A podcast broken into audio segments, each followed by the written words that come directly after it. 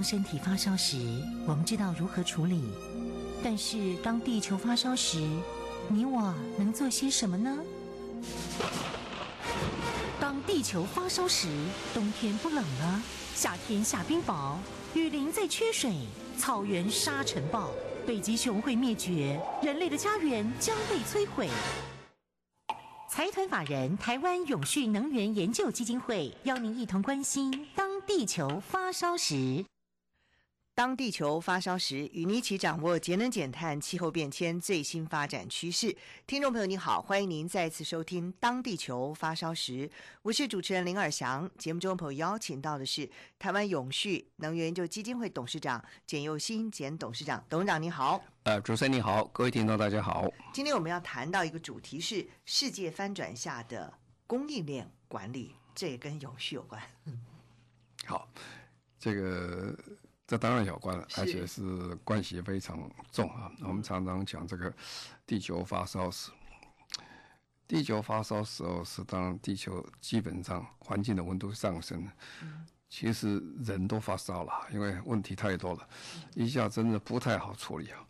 那我因为啊、呃，昨天到高雄去参加啊、呃、台湾永续供应协会，它这个三周年大会。那他们请我做个做个演讲，包括这个是路上有点感触。第一就是说，我记得没有多久，几个月前我到南部去的时候，高铁都没有人坐啊，空空的，一个车厢零零落落的。哦，我昨天看。满满的，没有保持就安全距离了。呃 呀，这个也当然距离很难保持一个位置就这么多，是吧？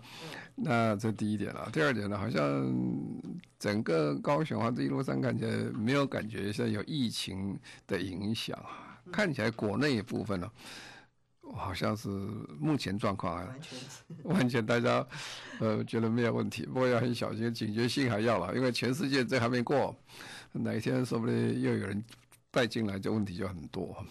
好，那我这个讲题目，因为呃，永续供应协会啊，这当年成立的时候，我们也给了很多鼓励了。因为台湾啊是全世界最大的啊、供应链大国了，几乎台湾的任何的一举一动会影响全世界非常多。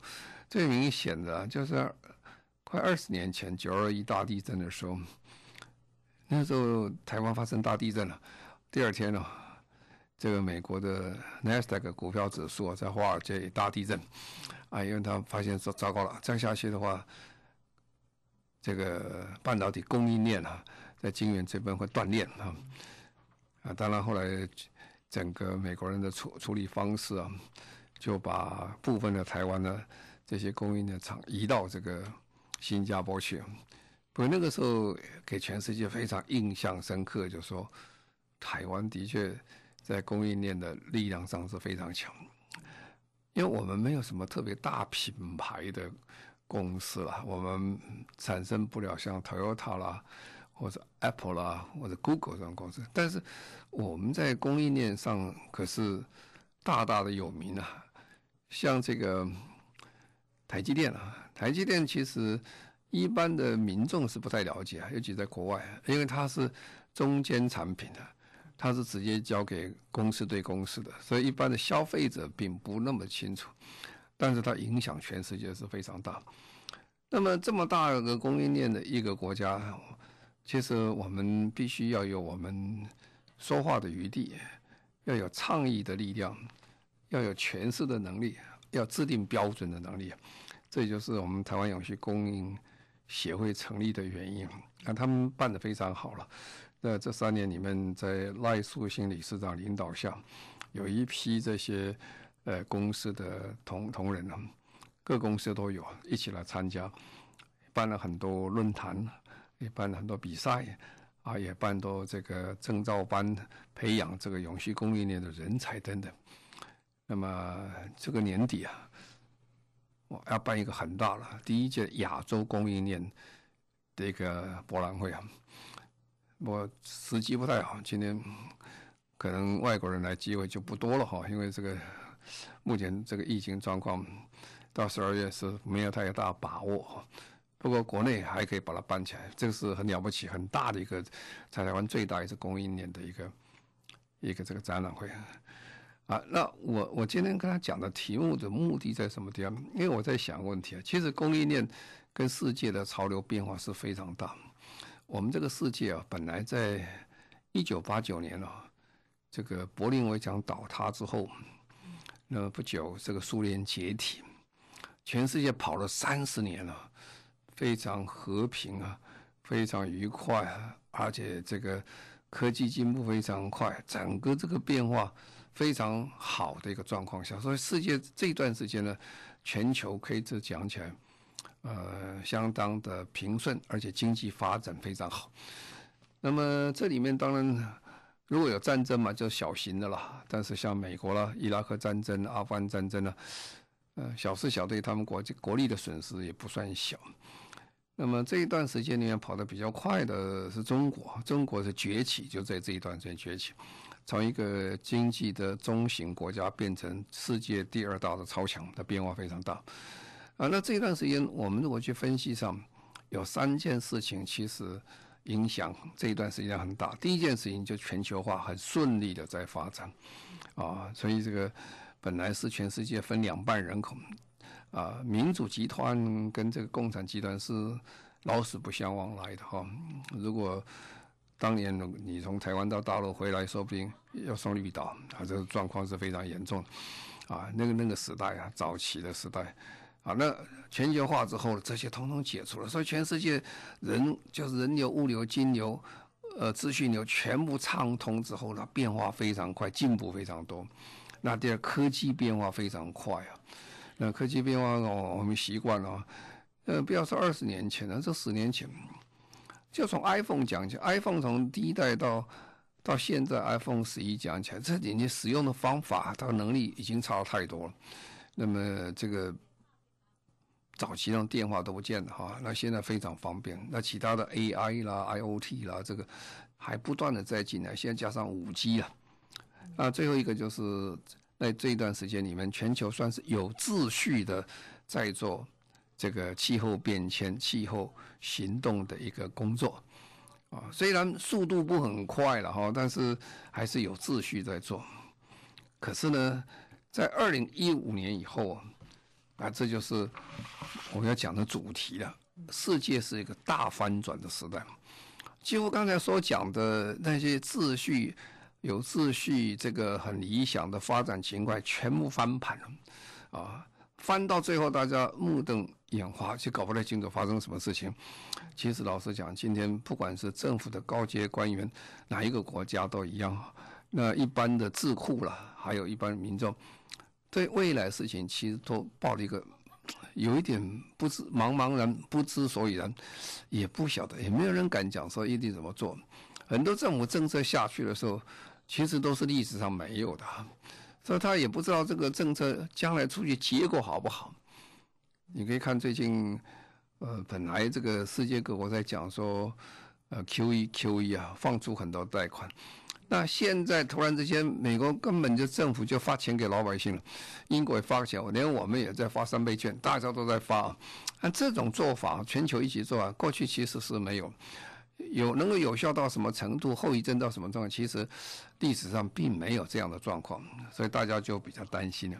所以世界翻转了，我就从二零一五年开始讲，这一件一件翻转过来后，对我们的这个世界将来我们怎么办比较好？那当然，这个呃，我们讲地球发烧，这真的是发烧了哈。第一个就是巴黎协定跟呃永续发展目标，这是开。开第一枪就是二零一五年巴黎协定签过了哈，那这个永续发展目标十七项定了非常非常多非常广，这两个协定在签订的时候，他们的联合国的官方的文件都讲说，到二零三零年我们会翻转这个世界，我们会变这个世界。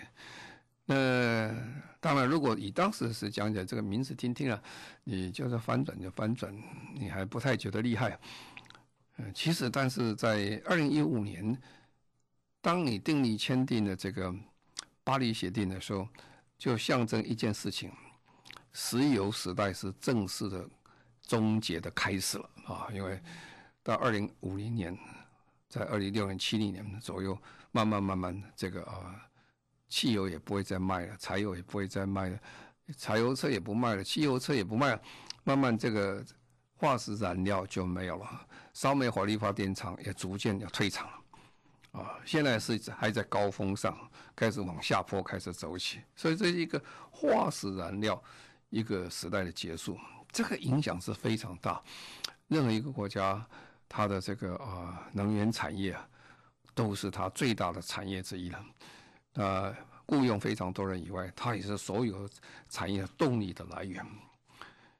所以这一下去的话，等一下我们再说明啊，会一连串的变化。但这个这个变化，就说你如果要这么大变化，其实要很多投资啊。你如果不用烧煤火力发电厂啊，你不用这些其他东西，那怎么办？那呃，所以呢，金融界要帮忙。所以二零一五年呢，到二零一六年呢，联合国也就邀请了二十个经济大国的财政部长，他们大家一起组合做一个叫做这个金融稳定委员会。这干嘛呢？就是说，我们金融啊有很大的变化。过去的金融比较单纯，银行嘛就是有资金收资金啊，收存款，然后贷款给所需要的人，贷款给家庭，贷款给企业。哦，这个比较简单一点，就是数额就这么大啊。但是现在你说要全世界因为气候变迁产生的能源转型。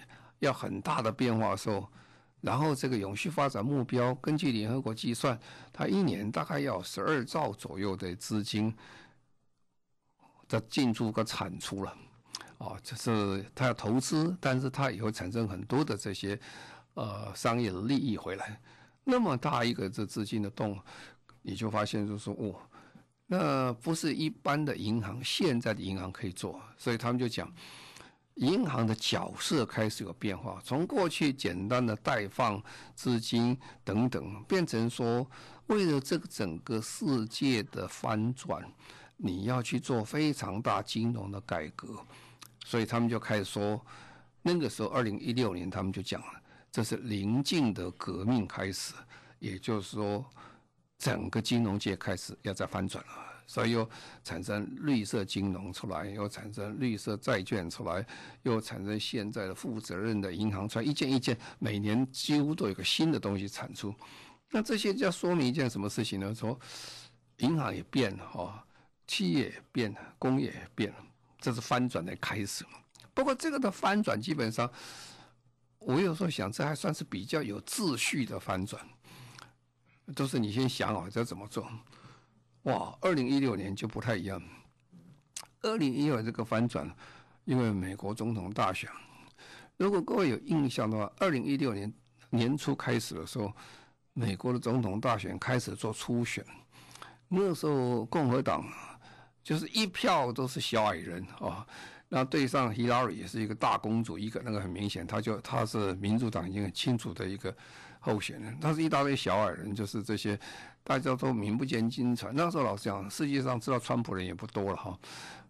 可是不断不断一下，这个一个淘汰一个淘汰，最后冒出个川普出来。那他川川普的口号叫什么？美国优先啊！美国优先其实也是代表有有一批美国人，他们其实觉得在过去这段时间里面，美国的进步在很多场面是比不上中国的，尤其。川普还没当选总统，他就在讲，他想说，他以前到中国到访问的时候，从上海机场飞机起飞，然后到了美国的这个机场，他就发现，他从先进国家机场降落到第三世界的机场是美国机场啊。他说觉得这个美国的基本建设很差，这一段时间很不好。然后呢，在这段时间，美国人开始在检讨一件事情，检讨什么？当年哦。这个世界贸易组织啊，WTO 要成立，要这个开放新会员的时候，那时候二零零二年的时候，台湾跟中国是一起加入，我们是慢一点点，他先加入。那加入的时候，那时候美国人为什么要他加入？他们一种想法就是说，中国也是很贫穷的国家，啊，比较落后一点国家，他希望借中国的这个经济的改变，产生非常大的中产阶级啊，就像西方国家这些中产阶级人，因为吃饱了啊，有精神了啊，有教育了，所以他们会要求更多的一些政治权利的一些分配，会产生所谓民主制度的一个循环出来，他们就想。他们有这个想法，就希望中国的改善就是这样。可是他到二零一六年已经发现，他们过去那个想法是不切合实际的啊。中国的确是富强起来，中国人民是有钱起来，但是那个体制没有变，它是一个国家资本主义，跟美国式的私人资资本主义是不相同的。那么在这要并存有它困难，而且当时美国很。引以为傲的是华盛顿共识，就是民主、自由、平等这样这种观念。华盛顿共识，它要推行到世界去。那中国，它现在有北京的共识，它想法不太一样，它跟这个是有冲突的。好了，那到二零一七年的时候，等到这个呃，川普总统开始当选总统的时候，他就开始了，他觉得不行了，他说。如果这样继续下去，这个中国跟美国，它是站在一个比较不平等的一个啊贸易的一个障碍跟竞争下。比如说，呃，很多的公司到中国去，他说：“哎，你要要求我强迫是要技术移转啦，或者对我智慧财产权保护不足啦，等等啦。”他反正提出非常多，他觉得美国人受受到委屈了，所以他必须要去谈。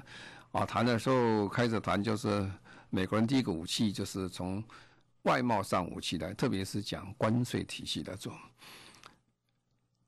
我想开始的时候，也许中国的领导人是低估了这个川普，他们讲川普大概是生意人嘛，哈，生意人好谈哈，生意人你给他好处，他就比较好说了，跟一般的传统的政客或政治家是不相同的，呃，他有点理念的存在。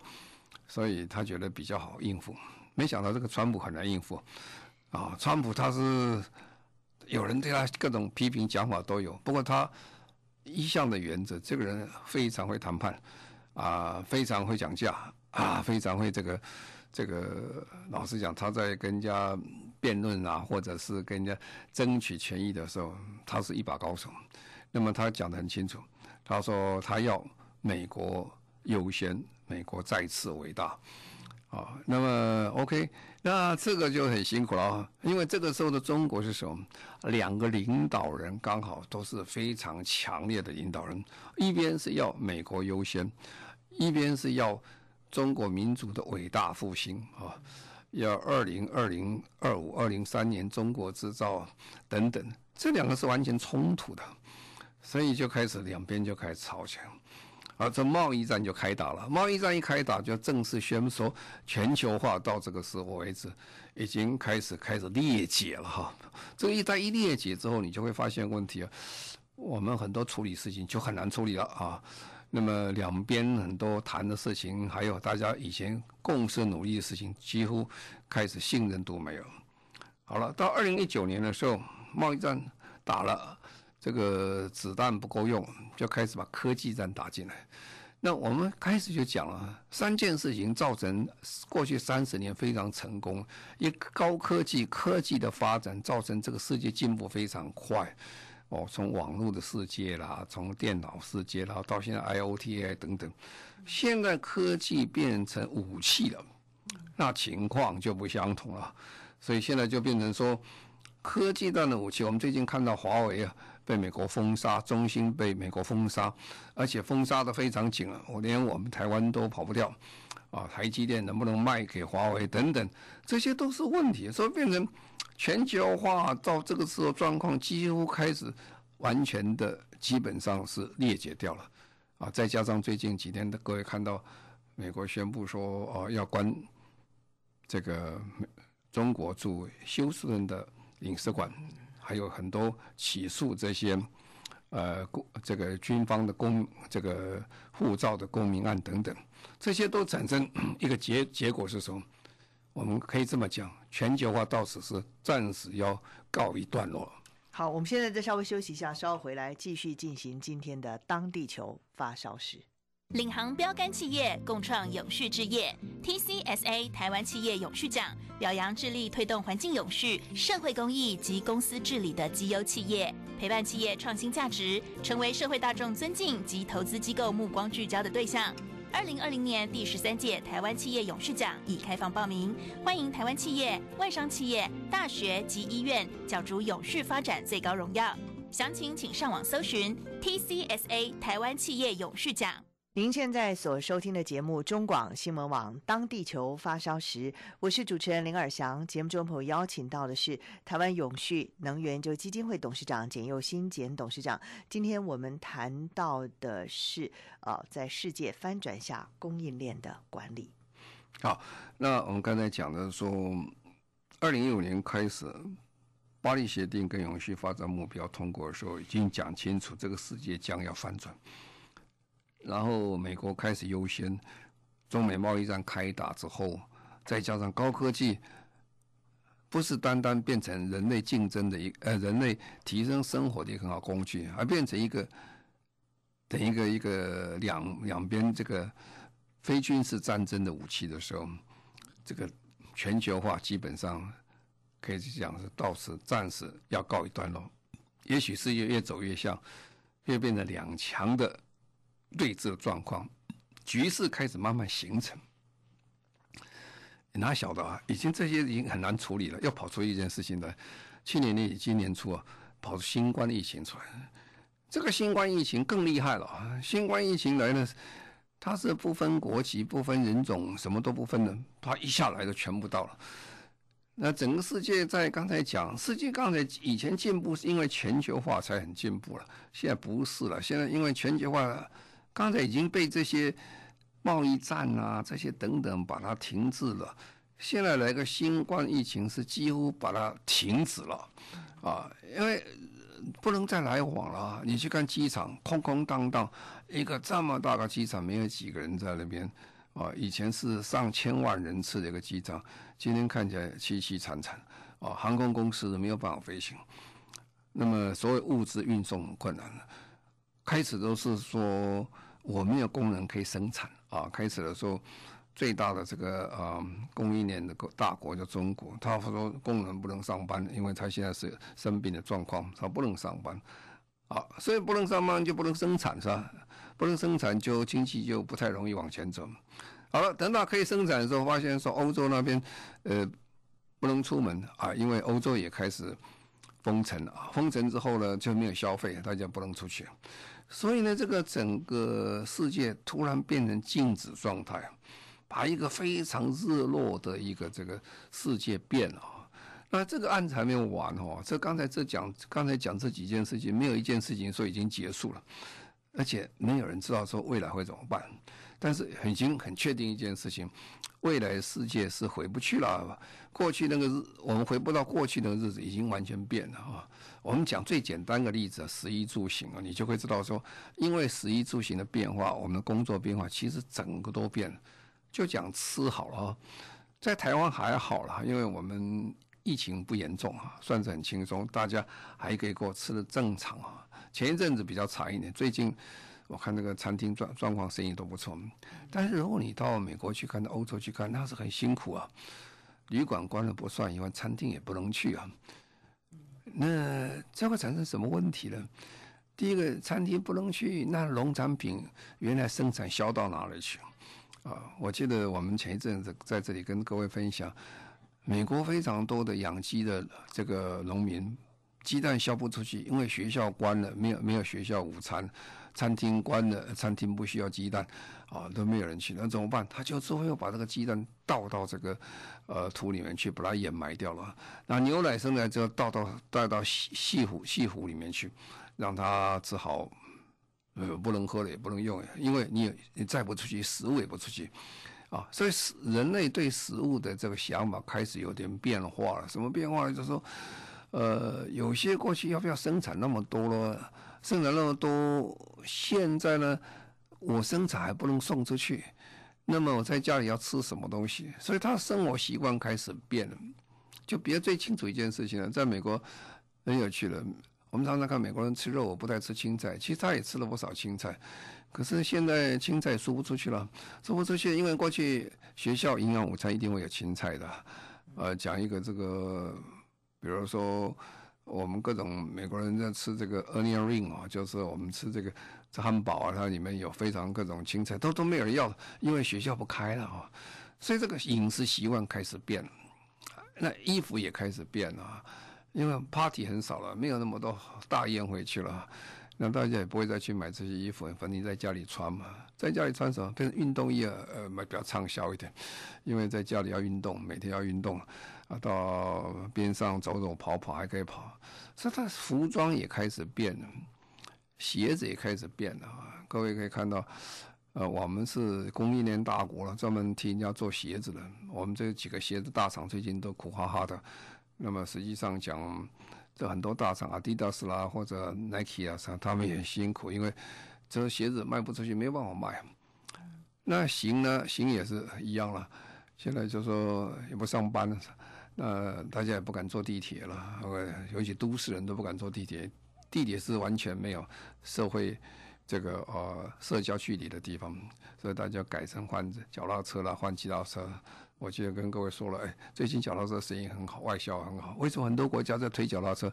脚踏车是比较很好，没有社交距离，呃，有社交距离很安全的。啊，那整个变掉了哈。那住了住也变了，本来家住是住家了，现在住家就是办公室了啊，因为大家远距上班嘛，你不能出去，你在家里上班。所以你们家里怎么装修是一回事，啊，比如说很多公司，像英国很多公司很体贴了，就告诉你住家上班的礼仪哈。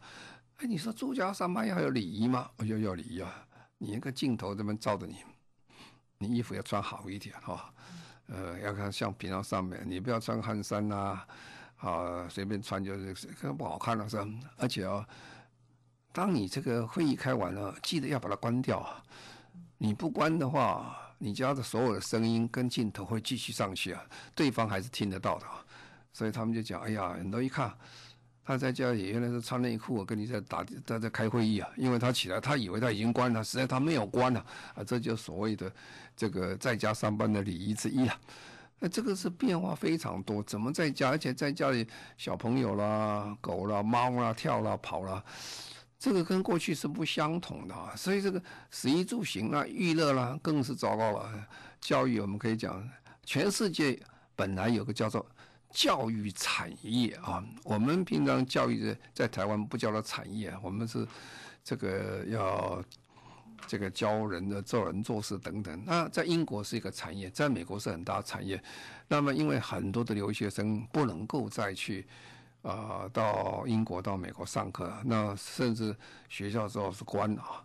那这种状况下，整个大学在未来时间会很大的变局出来。英国他已经讲了，有相当多的英国大学可能要被逼关门。为什么？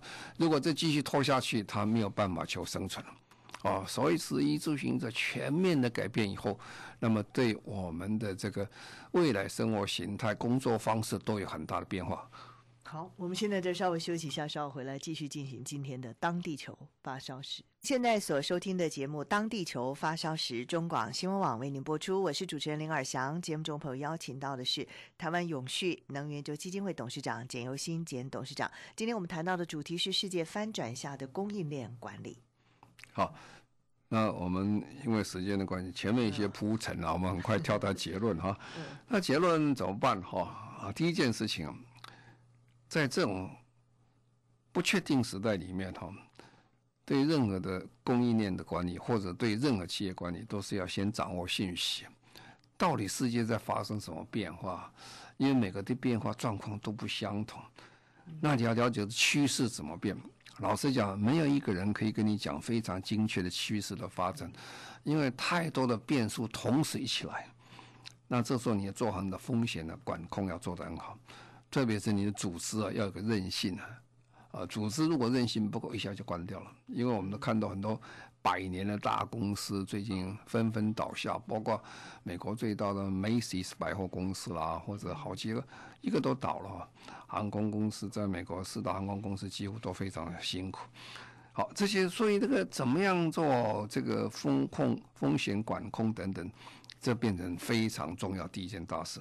那第二件大事就是说，台湾是一个供应链大国，所以我们最近的考虑就是说，过去的长链啊，就是这个供应链很长啊。这是从 Toyota 公司开始，在几十年前开始做，他们就说要及时的供货，他们说不要有库存，所以他说把所有的这些货品的这些输输送到公司，最后组装的时候，时间都算得刚刚好啊。那么从各家场地，所以回到本身就没有仓库了，就省掉仓库，时间就可以很好，而且不浪费，成本跟下降。今天突然一个断链啊，这个飞机不能飞了，船不能跑，那个地方不能出来，你少掉一部分的零件，你这个车子就出不去了。所以大家就想，哦，这个长链不太能做，这个短供应链要短一点好，要跟这个最后的出产品的距离，所以变成短链了。啊，对这个经营者最担心的是断链啊，一下子链断了以后，这公司的产品就没地方跑啊。这个断链还不见得是你的关系，断链关系很可能是因为交通阻塞了、阻断了、成风了不成。好，那再来就这一段时间呢，刚才一开始讲就是。这个气候变迁、能源转型，所以新科技是不断的出来啊。啊最近最明显一个新科技出来是，几乎要改变所有的这个汽车行业了。就特斯拉一出来之后了，那我想各位都很清楚，特斯拉这个汽车一出来以后，它一个十二年亏本的公司哦，它居然它公司的价值超过那个一年卖一千万辆汽车的 Toyota 车子。的的市值还要大，比 VW 汽车市值还要大。为什么？因为民众都看得很清楚，那个是未来世界的车辆啊。那现在柴油车、汽油车讲不好听是过去的一个车辆，时间到了它就会没有了。好，那我们的供应链人，如果你是还在很专注的只是做汽车，原来汽油车、柴油车的这些零件的时候，你会发现在未来很短时间，你的生意就没有掉了，因为。第一个，电动车的零件比较少；第第二个，电动车零件跟柴油车、汽油车不见相同，所以这个快速发展的时候怎么办？那么比如说，我们刚才讲这一段时间，我们比方看台湾就行。台湾在无声无息之中，哈，我最近碰到好几个外国人，他跟我讲这个话，我觉得也是蛮那个的，因为好几个欧洲生生生意人呢，专门在做再生能源到台湾，他们说台湾变化实在很大。三四年前到台湾的时候，你跟他讲说台湾可以做风力发电啊，做什么？他们都说不太相信啊。他说那里面法令也不不完整啊，这个企这里面的地方的企业相关企业也没有啊，供应链也没有了啊，那个资金也不太很足了，银行也不太愿意贷款等等。可是这三年来啊，突然发现全世界最热门的一个风力发电的市场就在台湾了啊。那你可以看，这是因为二零一五年这个继续在推的所谓的这个能源转型工作，在台湾这里发光发热起来。所以我们在做，这是将近有两万人的一个就业机会，而且是新的行业。那这里面充满了无限的机会，对台湾讲起来，特别是讲在供应链上是很好的地方。那政府其实跟民间一样，不同，很多新的法律要出来。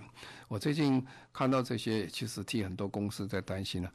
我们这个二零一五年通过了温室气体减量法之后呢，嗯，其实我们进展不多啊。那最近呢，呃，因为巴黎协定现在也有规定，每五年要交一次啊，这个呃，你的减量的时程表要出来。